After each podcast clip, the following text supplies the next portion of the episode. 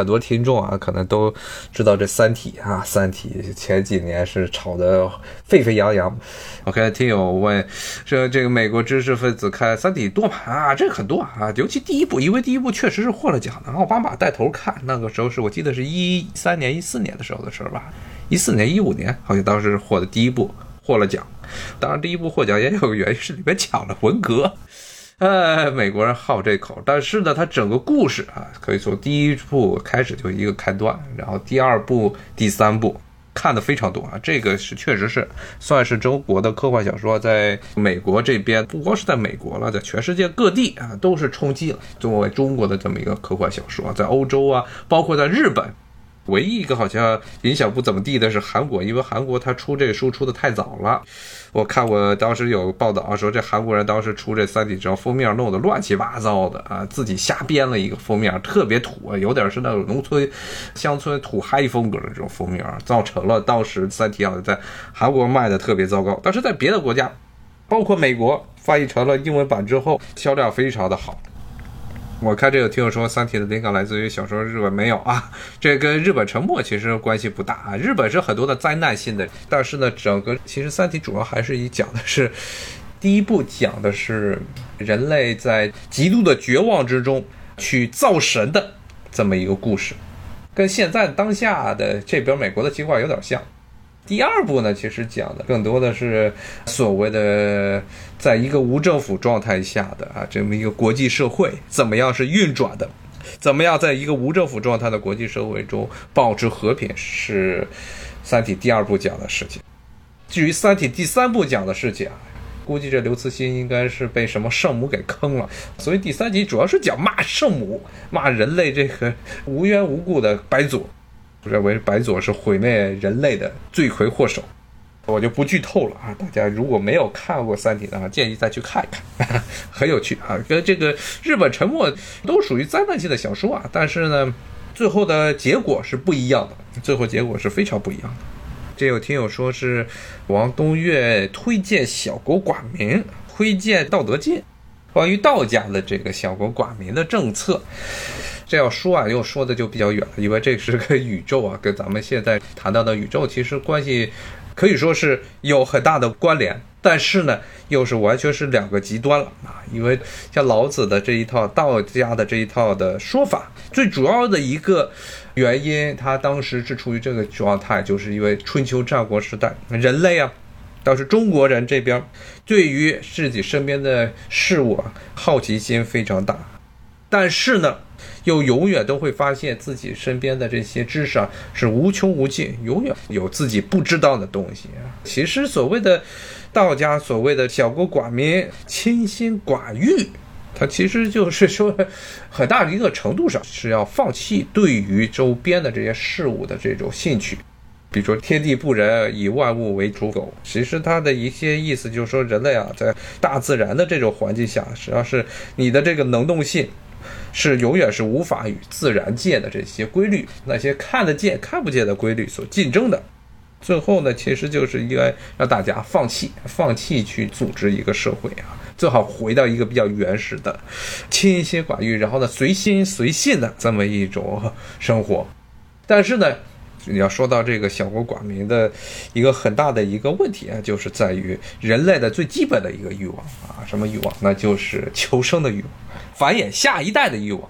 这些很多时候呢，尤其是对于一个小国来说，你这个小国如果无法把自己组织起来变成一个强国的话，那最后这个国家就灭亡了。而在人类历史上，绝大部分时候，尤其是在。人类的这个文明还没出现的啊，那几百万年前，一直到公元前六千年左右这段时间呢，还属于原始社会的时候，那一段时期呢，啊，人类的社会组织是什么样的？就是部落之间互相的讨伐，讨伐之后呢，胜利的部落把战败的部落的男性全都杀光，女人。都抢过来作为生产的工具，人类历史上是一个非常残忍的这么一个进展史，就包括啊，你要看人类走出非洲之后，第一批的早期走出非洲的这些人类，后来都被第二批走出非洲的这些智人，要不就被杀掉了，要不就被同化了，像尼安德特人最后就被智人给同化了。人类的进化史本身也是一个非常残忍的历史。听我说，杰弗逊说的话，这不是，就是人类的进化的历史，两次走出非洲。当然了，现在也有一些不同的意见，比如说，尤其在中国这边，还有很多学者一直还是坚持的是人类的起源是多元起源观，就是说不是在一个地方起源的，可能是多元，比如说在亚洲有起源，非洲有起源。不过现在目前的分子遗传学的证据表明。至少是从分子遗传学的一些数据上，DNA 的这些比对方面是支持单一起源论，也就是从非洲起源，然后基本上是走出了非洲两次，第一波走出来的人都被第二波的人给同化了，那很有可能 绝大部分情况下应该都是男的被杀了，女的被当做生产工具，所以呢，人类它本身这种要生存的欲望与这个要繁衍的欲望就注定了啊，它是一个要不断的作的。这么一个物种，咱们是一个非常非常足的物种，但其实这也不是说只是人类的问题，也是世界上所有的生物都是这样。整个地球上这么一颗小小的地球上，所有要生存的生物其实都是一个样，为了生存可以不择手段。但是呢，但是呢，有一点，它虽然呢生存可以不择手段，但是有的时候你是无论用任何的手段都无法生存的。比如说是什么呢？比如说就在奥陶纪。我看这听友说，杰弗逊说过上面的话是哪一句？我不太清楚啊。这个听友问是杰弗逊说的是小国寡民吗？杰弗逊应该没有说过小国寡民，但他的很多的政策确实跟小国寡民是一样的，这倒是没有跑了。他的政治主张确实是小国寡民。杰弗逊因为他本身是个大地主，他不希望中央政府太强，他是一个大奴隶主。不仅是地主，他是在奴隶主，他认为自给自足的这种种植要经济这就可以了，因为这样他能活得非常好。他不希望政府能够对他还要对这个地方有更多的干涉，所以他坚持的要求的是美国是一个联邦政府越弱越好，最好什么事儿都不给干，就让这个地方自治。从某种角度来说，也确实跟小国寡民有点像啊，有点像。但是呢，最后美国的整个政治的走向不是走的这一条，而是联邦政府的权力越来越大。因为联邦政府最重要的一个职责是打仗，不断的对外打仗，这是美国的立国之本。可以说，美国崛起主要是靠打仗打出来的。看这个，还在说这方面不一定强过结果。对啊，现在的情况是欧洲这边。以欧洲作为一个对比，就知道其实美国的整个制度啊，相对于欧洲来说是，虽然美国本身也是个中央集权，现在联邦政府的权力比较大，但是与欧洲相比，它还是一个分权比较大的一个国家，而且基本上防疫级基本上都是在交给这地方政府来做，州政府一级来做，所以呢，州政府的能力是一个非常值得怀疑的问题。不同的州，但是这一次的表现，其实所有的州它的能力都不咋地。从纽约啊到加州都是这个样，所以从这个角度，其实大家也可以看出来，人类啊遇上这些乱七八糟的灾害，这还不是一场伽马射线啊把臭氧层给射穿的一次大规模灾害，只不过是一个非常小的这么一次的瘟疫。不能说是小瘟疫了，其实算是一场全球性的一场大流行。但是呢，其实它的传染率虽然比较高，还不能算是非常高，但是它的致死率也只不过是比较中等。在这个情况下，现行的很多国家，绝大部分国家的这些政治体制是无法应付这种程度的自然灾害的。大家可以想象，这个人类是一个多么脆弱啊，多么脆弱的事情。而且呢，经常我们要说到这个人类命运共同体，而且听友说到了上海和天津这边都是从海外，都是首先从这外面的这些别的国家冷链这边带过来的一些冰冻的鱼呀，上面带着的病毒而被感染，感染了之后出现了本地的新的病例。但是人类的活动啊，现在尤其现在全球化的时代，都是互相影响的。包括中国人要吃鱼，本国的这些淡水鱼吃完了要吃海鱼，还要吃一些螃蟹，吃很多的虾，很多都是在在远洋才能打捞上来，包括别的国家的渔场才能出来的，要满足咱们的这些胃口啊，满足咱们的很多的食物的需求，要好外忌口。但是呢，海外这些绝大部分国家防疫工作做得非常的糟糕，特别是病毒在低温的状况下，不会是马上就会死亡。病毒外面的蛋白质壳不会是马上变性，它是会保持在一定的程度下，并且呢能够在温度重新回暖的情况下，那重新的具有感染能力。可以说是人类现在的绝大部分国家的这套体制是不行的。从遇上一点小的灾害就出现了这样的问题啊！当然，开这 T 说到了西方民主制是碰上了数百年，这个纠正一下，真正意义上的现行的这么一套的所谓的民主制度，包括欧洲，包括在美国，它的真正历史可能也就一百年，一百年左右。英国也是十九世纪末才给女人投票权，美国也是二十世纪初给了女人投票权。黑人和少数族裔名义上是有投票权，但是呢，在通过各种的办法阻止这些少数族裔有色人种来投票。这个是直到一九六零年代啊，民权时代、民权运动时代才给予了平等的这个投票的权利。所以，其实绝大部分的西方国家现行的这套民主制度啊，是一个非常新的东西，并不是历史上非常久远的这么古老的这么一套体制。所以呢。它不一定真正的适合于人类以后社会的发展的趋势，它不是一个经历过这个历史考验的这么一套体制。我还听有说两百年，也不到两百年，应该不到两百年，一百多年，最多一百多年。而且呢，像美国，其实一九六零年代现行的这套民主制度才真正的成型。按照这个标准的话，差不多也就六十来年，六十多年的历史。一定要强调一点啊，美国建国之初。它不是一个真正的民主制的国家啊，特别是美国的很多国父，原来在前面的节目中也跟大家讲过，一直强调美国建国的时候，很多国父是非常反感民主制的，认为民主制最后的结果就是暴民政治，就是按照现在的话来说是民粹主义，而且民粹主义这个词，民粹主义 （populist） 这个词最早就是在西方出现的，这个词出现的意思就是说是政府政权一味的讨好所谓的人民。这就很奇怪了，很多的这些人认为民主，民主不不人民当家作主，其实不是人民当家作主，不是人民当家作主，这个词中文翻译的就不太对头，不是特别对头，没有做主这个意味，只不过是说 demo 这个词是大众普众的意思，cratic 指的是一种统治政治的问题，就是所谓的大众统治，但并不是意味着大众是成为了主人，它可以有各种办法成为主人，但是呢。可能是成为主人，但他也可能不是主人啊！当然，这个话题又扯远了，又扯远了。我看这听友说是很不民主、很残暴，至少是不平等的，在人与人之间是不平等的啊！你看，美国在一九六零年代之前，华人，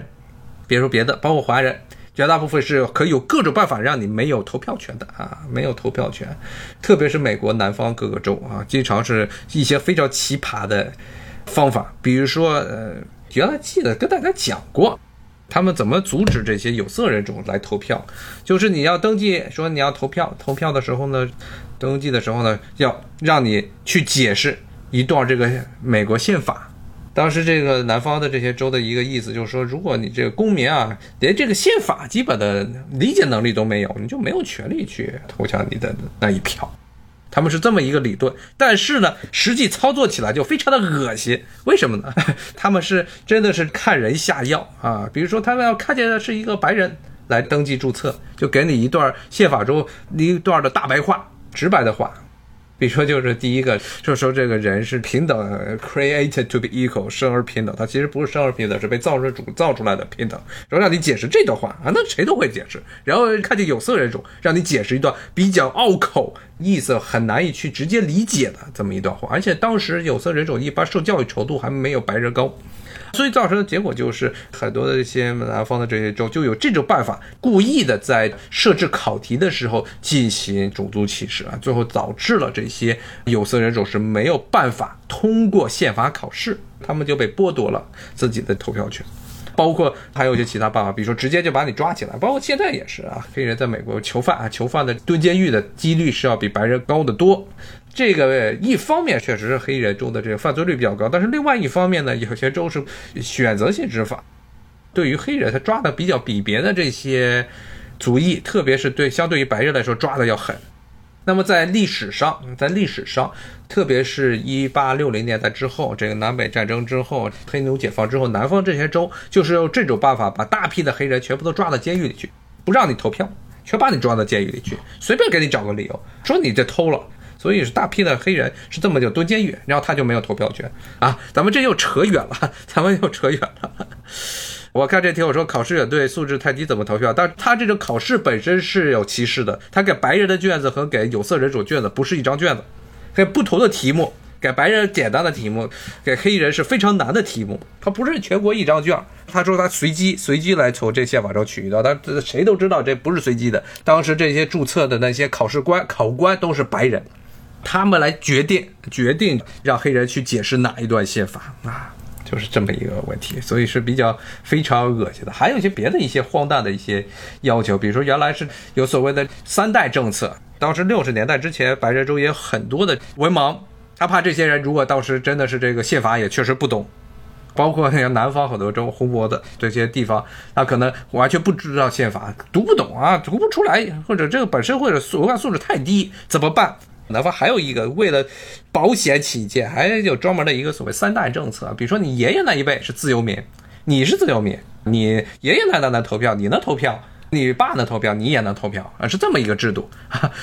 这个最后就造成一个非常荒诞的局面，因为黑人很多是上诉到爷爷那一代都是奴隶，他投不了，他哪知道就是投不了票的。所以呢，这些黑人都投不了票。同时，用这种办法也造成了很多新来的很多移民，特别是亚裔的很多移民也是没有投票权。嗯，我看这个听友说，广州这边其实啊，这个是一个，这是一个烟雾弹啊，说这广州这边的非洲族裔，其实这几年。零零年代的时候，差不多最多的时候啊，广州那边差不多有，估计是有三十万，三十万左右。现在可能，我看去年的数据可能就剩下三万，绝大部分都走光了，绝大部分都走光了。因为这个当时是因为广州是中国这些小商品销往整个非洲啊，销往整个亚非拉地区啊，发展中国家的重要的这么一个窗口。当时有大批的这些非洲的商人过来，在这边聚居，很多就在这黑下来了。但这几年因为管理的比较严，现在基本上都少多了啊，只有差不多三万人。好像现在我看去年数据才三万。我接着讲，接着讲，跑题了啊，跑题了。从这个三体怎么又跑到了这个美国这个话题？我看这题有说，很多都是九点要上班，只有 只有两天早上有空听。哎呀，这呃，我这边的我这边其实直播啊，应该是直播完了，一般会剪辑，剪辑之后会做成录播，然后到时放的美国真相之中，大家可以在那儿听我的回放啊。如果是没有赶上直播的话。我这边也虽然现在呢是因为疫情的原因啊，疫情的原因不是每天都值班，但是每天白天的时候都还是干活比较多，所以一般也是挑在一个我这边的晚上啊来直播，比较安全一点的时间。如果大家没有能赶上的话，就是可以去我们这账户中的文件夹，文件夹之中。我看这题友说，回放不要剪辑，大部分的内容啊，绝大部分的重要的内容都不会剪掉的啊，剪掉的可能就是一些口误或者一些实在是没有办法说的啊，比较有敏感的东西啊，绝大部分情况下啊，正常的这些知识性的东西都不会剪掉的啊。谢谢大家，咱们明天再见，拜拜。